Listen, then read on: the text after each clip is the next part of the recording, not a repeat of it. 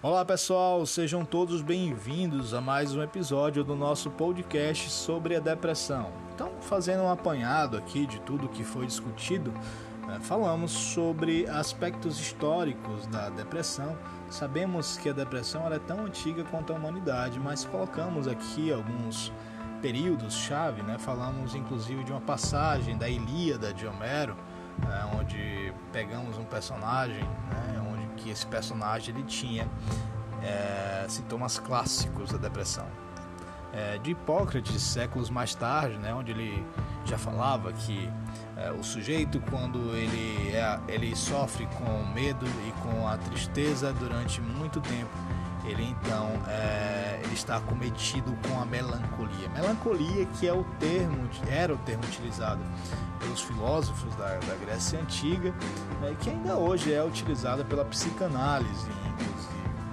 Né? Então, ah, viajamos por tempos mais tarde, né, como a Idade Média, onde a ideia religiosa predominava, né, sobre a diferenciação entre o corpo e a mente, de como a melancolia né, estava ligada, pelo menos a essas ideias, a questões sobrenaturais ou até mesmo a preguiça e ao ócio. Né? Então acho que dá para entender que pensamentos assim ainda existem até hoje. Né? Então partimos para outros, outros períodos, como o renascentismo, como o iluminismo, onde essas ideias começam a ganhar mais corpo, se desenvolver um pouco mais. Dizer que elas estavam completas, mas entendendo um pouquinho desses aspectos históricos, podemos entender algumas ideias ainda ultrapassadas, é, como no início, né, que se tinha uma ideia apenas é, de que a depressão estava relacionada à tristeza, ao desânimo, não tinha nenhum aspecto fisiológico, na verdade, é, neurológico, né, algo orgânico que a depressão acaba assim influenciando esses aspectos né? até a ideia da igreja, onde percebemos que muitas pessoas ainda cultivam essa ideia de que a depressão é algo relacionada à frescura, à preguiça ou até mesmo a algo sobrenatural é, e assim por diante. A partir disso podemos entender esses aspectos. Falamos também da relação estreita né, existente entre a síndrome depressiva e o suicídio, de como existe um número alarmante né, entre o público idoso né, de depressão, inclusive a depressão é, é, um dos aspectos que se utiliza para excluir algumas demências, inclusive na investigação de algumas demências, né, de como esse número vem aumentando entre os jovens, né, de, suicídios relacionados a depressão. Para que se tenha uma noção, esse número de suicídios entre jovens né, relacionado à depressão perde apenas para acidentes de trânsito. Então, é, percebe-se a gravidade disso né, e o simples fato de se ter a depressão maior, sofrer com a depressão maior, já aumenta em 20 vezes as chances de suicídio. Então, é um, é um assunto, né, é um tabu que precisa ser quebrado nos ambientes, principalmente ambientes familiares, escolares, os ambientes de trabalho, para que possamos entender melhor sobre esse assunto. E falamos sobre as similaridades e diferenças entre uh, o luto intenso e a depressão. Sabemos que a depressão tem uma relação muito forte com situações de perda. É, mas não é a mesma coisa que o luto. Para quem quiser entender melhor, é, pode acessar lá os últimos episódios, né, é, onde eu falo bastante sobre essas questões, né, para que vocês possam escutar e entender né, sobre todos esses quesitos que colocamos até então. No episódio de hoje, vamos falar sobre os principais sintomas da depressão é, de como é feito esse critério diagnóstico para que se possa obter ali então a, a depressão como um, uma síndrome, né? Como é feito esse, esse diagnóstico. Então, no episódio depressivo, temos alguns sintomas que são bem evidentes, né? como o humor deprimido, a anedonia. Diego, mas o que é a anedonia? Né? É, seria uma perda bem acentuada do interesse ou prazer de atividades cotidianas que antes esse sujeito tinha um prazer e que passou a se desenvolver então, né, essa anedonia que agora vocês já sabem o que é. A fatigabilidade, que é esse cansaço fácil devido ao que chamamos de tônus cortical, é baixa energia mesmo, que faz com que a pessoa se canse mais facilmente.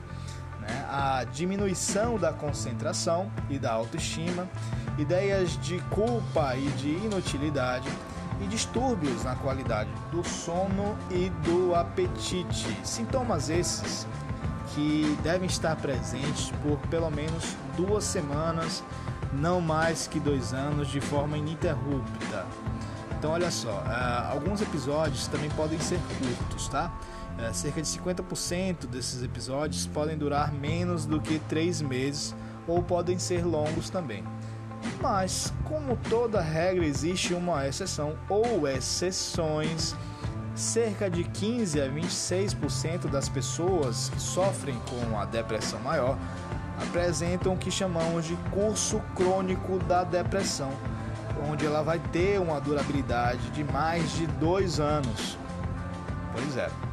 Então, mas olha só, quais são os critérios diagnósticos para os transtornos depressivos, segundo o DSM-5, pelo menos? Né? Então, é, cinco critérios devem ser atendidos, né, ou mais, por pelo menos duas semanas, com prejuízo no funcionamento psicossocial na vida do sujeito ou algum sofrimento significativo, tá? Então, pelo menos um dos sintomas é, que é o obrigatório é o humor deprimido, né? Ou perda de interesse ou prazer na maior parte do dia, quase todos os dias e pelo menos quatro dos seguintes sintomas que vamos falar, né? Não são todos. Né? Então, o desânimo é um deles, né? A acentuada perda do interesse, do prazer, que é a anedonia, que nós falamos aqui. Redução ou aumento de apetite, essa redução ou ganho podemos colocar em média de pelo menos 5% no mês, né? Uh, não só na perda, mas como no ganho também.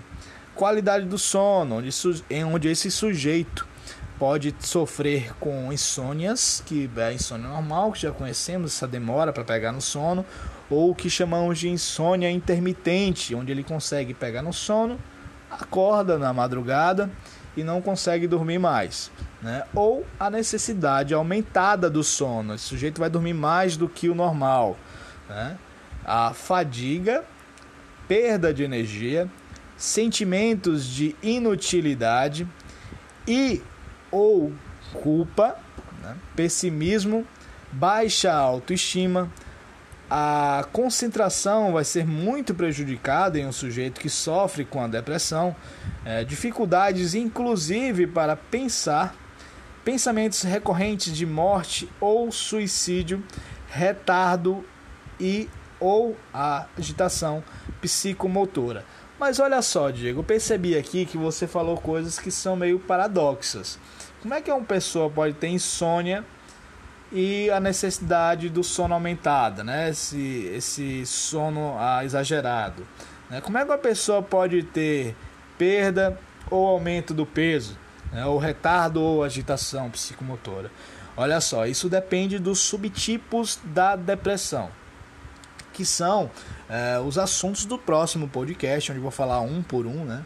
mas existem diversos tipos, subtipos de depressão existentes, inclusive subtipos que podem gerar sintomas da psicose, né, alucinações, delírios, ou até mesmo subtipos que podem paralisar o sujeito literalmente, que é o que chamamos de é, depressão com catatonia ou uh, o estupor depressivo, tá ok? Então fiquem ligados é, no próximo episódio vamos falar de uma forma mais focada nesses subtipos e eu aguardo vocês lá, tá ok? Até mais!